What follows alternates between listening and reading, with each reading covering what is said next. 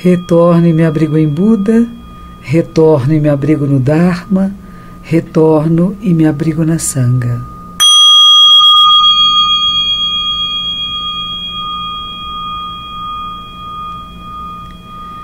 Os três tesouros, Buda, Dharma e Sangha. Buda, o ser iluminado, aquele que acorda, desperta, Dharma, a lei verdadeira, e Sangha, a comunidade que vive em harmonia, que facilita uns para os outros a prática do Dharma de Buda.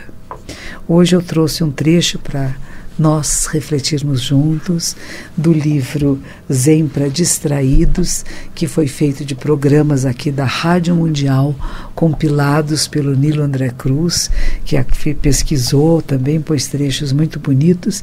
E este diz assim: Buda é aquele aquela que nenhuma rede de desejos captura, nenhum anseio desencaminha Olha que bonito.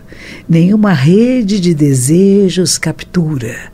Temos desejos, mas essa rede de desejos não prende a pessoa.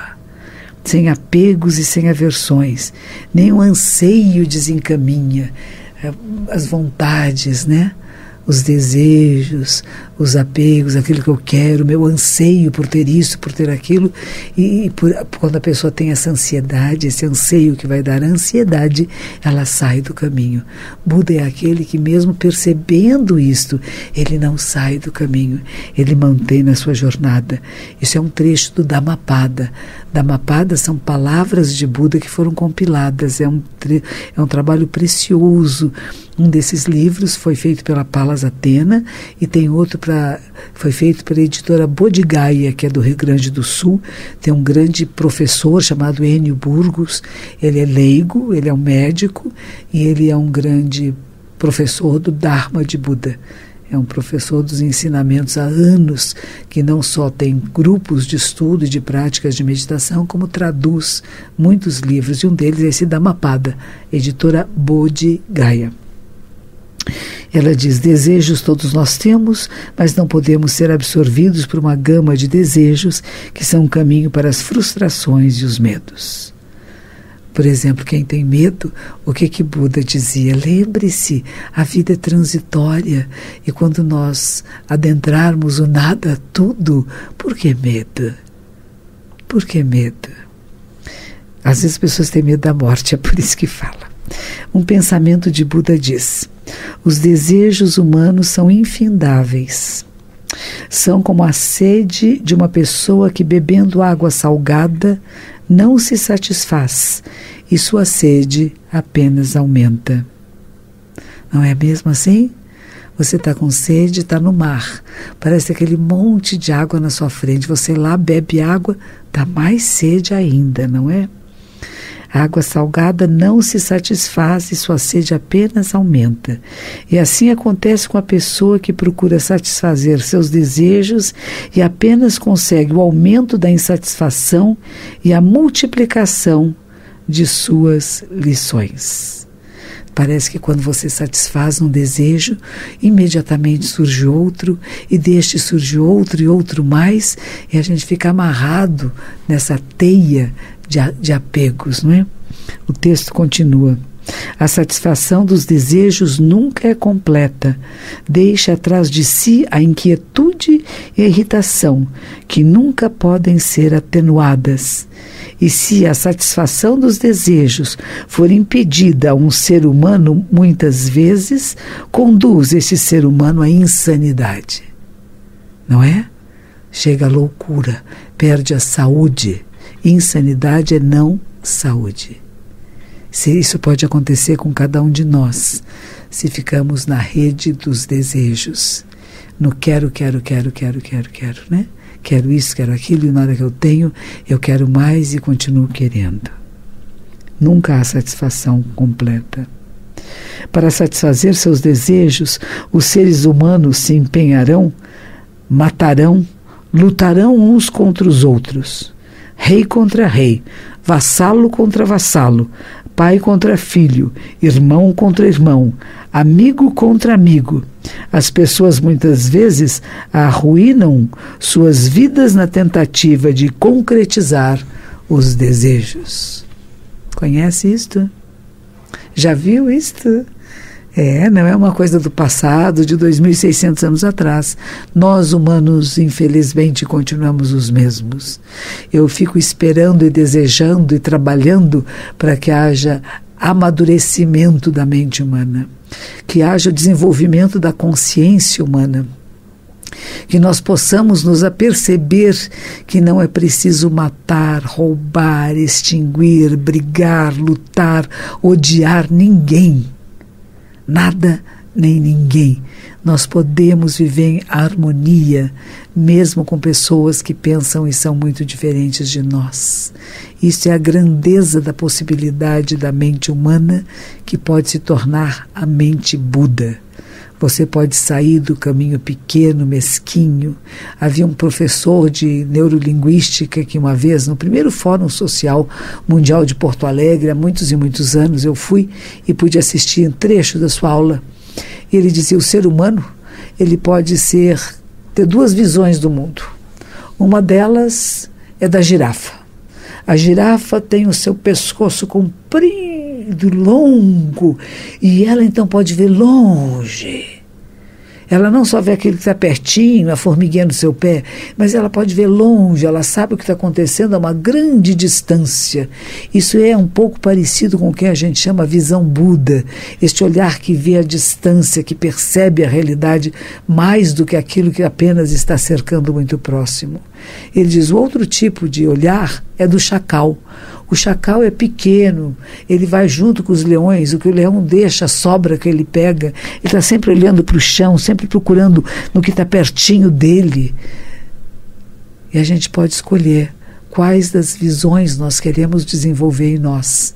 Nós podemos desenvolver a visão desta girafa, a visão deste ser que tem a capacidade de elevar-se e olhar tudo numa grande num grande horizonte, não só no, na horizontalidade, mas na verticalidade, na profundeza de cada ser que encontra-se capaz de compreendê-lo, entendê-lo e querer a sua libertação, o seu estado Buda. Só isto, nada mais. Não é querer convencê-lo da sua religião, não é querer convencê-lo da sua crença. Pelo contrário, é como fazer com que os seres pensem, reflitam e possam despertar para a sabedoria perfeita. Este é o maior presente que se dá a alguém. O não medo e a sabedoria, a capacidade de ver a realidade como ela é, ter o discernimento correto para a ação adequada, que vai ser a transformação porque tudo está se transformando o tempo todo, mas vai depender de como você utiliza a sua energia vital para que essa transformação seja benéfica ao maior número de seres. Desejos humanos são infindáveis. O budismo fala de três mundos: o mundo do desejo e da forma, o mundo da forma sem nenhum desejo e um mundo que não há nem desejo nem forma há várias divisões e várias tradições budistas fazem muitas explicações a respeito desses três mundos. Alguns deles dizem que são mundos de devas, outros que são os universos de seres não iluminados, um céu de seres não iluminados que é dividido em três mundos. O primeiro plano é o plano que tem um, um corpo físico, e é cheio de apegos, desejos, como fala aqui, os desejos humanos incomensuráveis, né? Existe um outro plano que existe o corpo físico, mas ele está além dos desejos e dos apegos. Isso é possível. Você pode achar que não, mas é possível que você mantenha um corpo físico, você pode satisfazer as necessidades básicas fisiológicas, mas não tem esses apegos e desejos e correndo atrás do quero mais, quero mais, não é? Liberta-se. E existe um terceiro mundo que nem forma tem. Que mundo é este? Que não tem nem forma física e ao mesmo tempo dizemos que os três mundos, o mundo do desejo e da forma, o mundo da forma sem nenhum desejo e o mundo que não tem nem forma, eles são apenas a mente. Que mente é essa? Isto é que é importante para você refletir esta semana. Esse programa está sendo gravado, eu não vou poder responder as suas perguntas no ar e nem vou poder atender as suas questões que possam querer aparecer no Facebook, porque é uma gravação. As gravações são feitas e deixadas aqui no estúdio quando nós não sabemos o que vai acontecer. E você sabe o que vai acontecer? Eu não sei, nem daqui a um minuto. Se por acaso a semana que vem eu não puder vir à rádio, o programa acontecerá. E é para isso que ele existe, para esses momentos em que há dificuldades, enchentes na cidade de São Paulo, muitas vezes tem problemas familiares, ou às vezes eu tenho que viajar e também o, o, o meu amigo Otávio Leal também não pode vir. Então, nesses momentos, a gente deixa programas gravados para que você, você que acompanha o Momento Zen aqui na Rádio Mundial, possa sempre ter um momento zen, um momento de reflexão profunda sobre o sentido da vida e como que você dá sentido à sua vida, como que você usa a sua energia vital para criar um campo de sabedoria, de ternura, de compaixão e de amorosidade, não só para você, para seus familiares, para as pessoas conhecidas, mas como que nós podemos oferecer isso ao universo para aqueles que possam estar necessitando agora, que pode ser pessoas que nem sabemos quem são, mas que eles recebam um momento de paz, de sabedoria, de ternura e possam conectar-se com aquilo que é mais sagrado. Veja só, esse livro que foi compilado aqui de palestras e de conversas que tive aqui na Rádio Mundial, no, no, no programa Momento Zen, diz assim: até no local de trabalho se manifesta quando alguém, por exemplo, boicota um colega, uma colega, esconde documentos, atrapalha a produtividade, ou seja, tenta puxar o tapete. Quem se propõe a fazer algo assim é uma pessoa presa a desejos e ansiedades. É uma pessoa não iluminada. Mas a resposta tem de ser a de criar condições para que essa pessoa cresça e se ilumine. Não é para puxar o tapete dela também, não significa ficar calada, ficar inerte, deixar passar, fingir que não foi, mas reagir.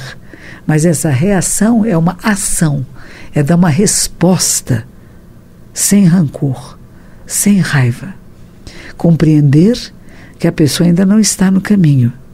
Isso vale para todos à nossa volta a filha que responde mal aos pais, o marido que maltrata a esposa, a esposa que é grosseira com o marido, o sogro que não compreende, a sogra que não compreende, a nora e o genro que não compreende o sogro e a sogra, e você.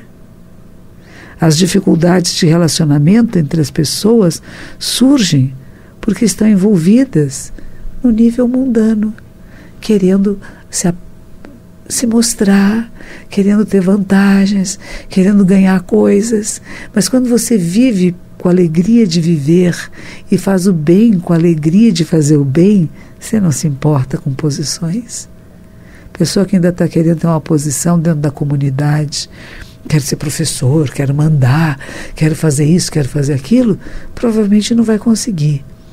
E aquele que é mais humilde, aquele que está sendo um exemplo, é tão bonito quando isso acontece. Eu fui para o Rio Grande do Sul um dia desses e tem uma jovem praticante que ela disse para mim: Eu gostaria muito de me tornar discípula daquele praticante mais antigo, chama José Fonseca Ixim. Eu queria muito ser aluna dele. Tudo que ele faz é um ensinamento para mim, monja, mas eu não deixo de ser sua discípula. Deixo, falei, não, você continua sendo minha discípula, só que eu moro em São Paulo e você no Rio Grande do Sul. E quem é que está pertinho de você? Este praticante, que é um homem leigo, é um dos primeiros praticantes no Rio Grande do Sul junto com o Lama Padma Santen, que hoje é do budismo tibetano, que também praticava o Zen budismo, junto com um monge que era um, um, senhor alemão, que também era um monge budista. Havia um grupinho de pessoas que se reuniam numa casa e faziam zazen, sentavam-se em zen juntos. E de lá vai ter o início de uma comunidade que hoje está florescendo lá no Rio Grande do Sul. E esta jovem chega para mim e pergunta: Eu continuo sendo sua discípula, monja? Sim. E continuo sendo discípula do monge que trabalha e que está construindo o mosteiro, o templo em Viamão, continua. Mas eu posso ser discípula dele, desse que dá aulas aqui? Eu falei, claro. Ela ficou tão alegre. E ela o chamou eu chamei para dizer: olha, ela pediu para ser sua discípula, por favor, a acolha. Eu falei: peça para ele, para ver se ele recebe você como discípula. Ele ficou embaraçado, ficou vermelho e disse: claro, claro que sim. E ela disse: tudo que ele faz, como ele anda, como ele fala, é um ensinamento. Mas ele não tem intenção de sê-lo, ele apenas é. E é isso que eu quero que você seja, não com a intenção apenas de ser mas com a ação verdadeira de um ser que transcende o eu menor e que tem a capacidade de ver em profundidade a vida que é a sua própria vida. Diz o Dhammapada, de novo, palavras de Buda.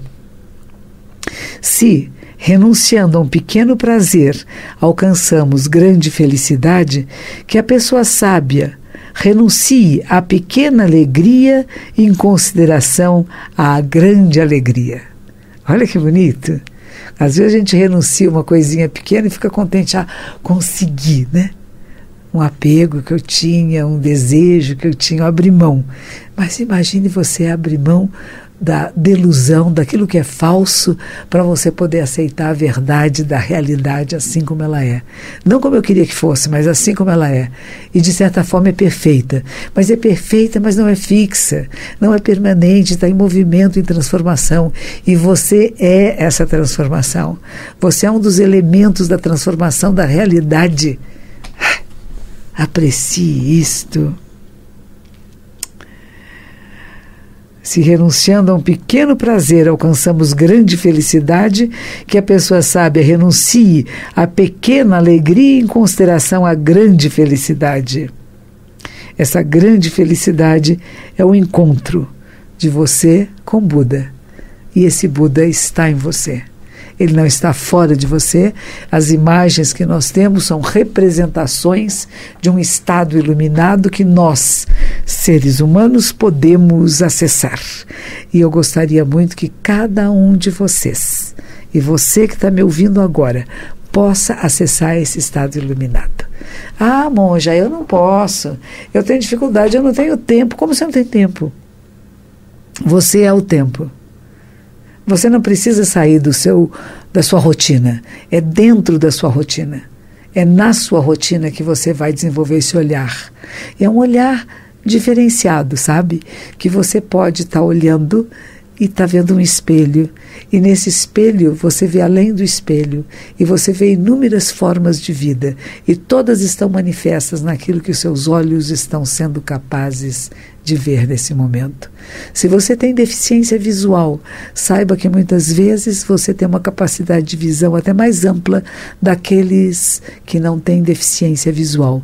Porque às vezes aqueles que não têm deficiência visual se apegam a uma imagem, a uma forma e não conseguem ver o todo manifesto. No Japão, as pessoas que têm deficiência visual muitas vezes se tornam, se tornam excelentes massagistas, porque a sensibilidade das suas mãos é muito superior daqueles que têm olhos capazes de ver. Mas será que nós sabemos ver com o coração?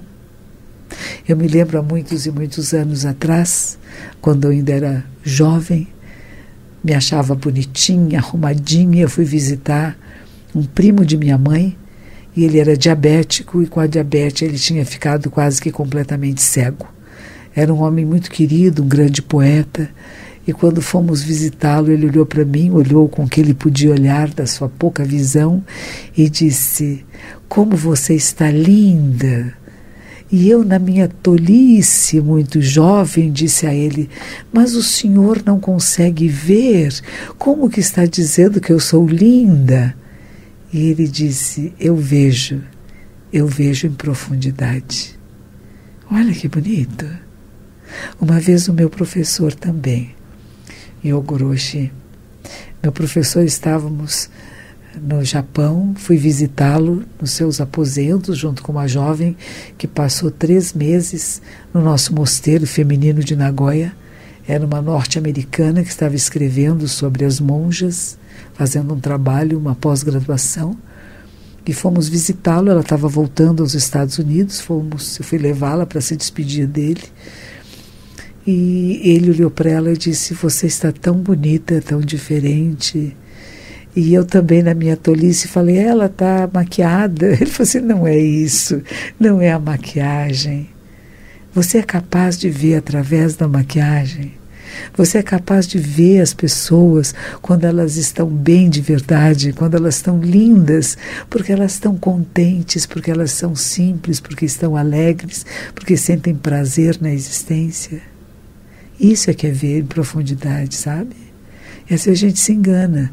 A gente pensa que a maquiagem, a roupa, ela faz parte. A maneira que nós nos vestimos revela um pouco o que você está sentindo.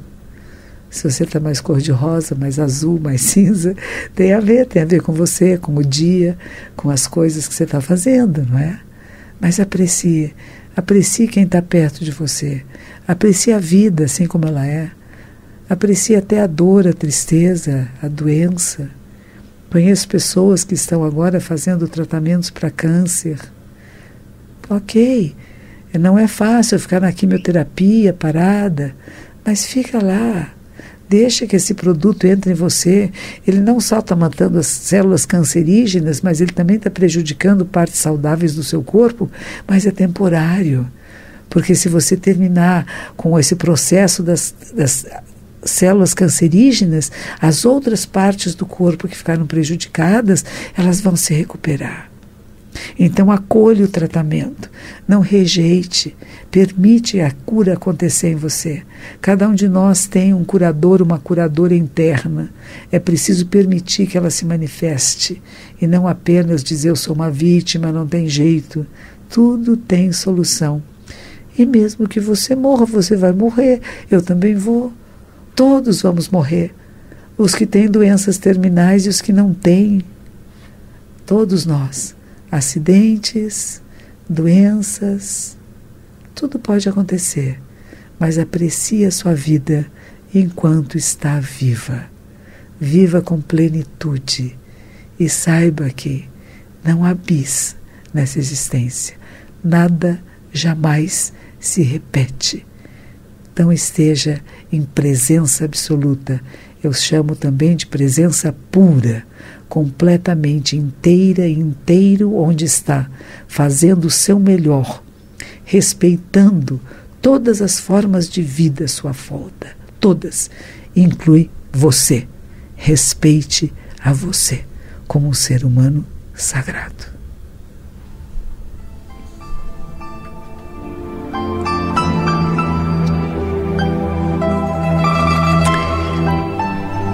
Estou falando aqui hoje nesse programa praticamente só de Buda e quero lembrar que são três joias: é Buda, Dharma e Sangha. Dharma são os ensinamentos, a grande verdade, e Sangha, a comunidade. Você que me ouve no Momento Zen da Rádio Mundial é um membro da nossa Sangha, a Sangha de Buda.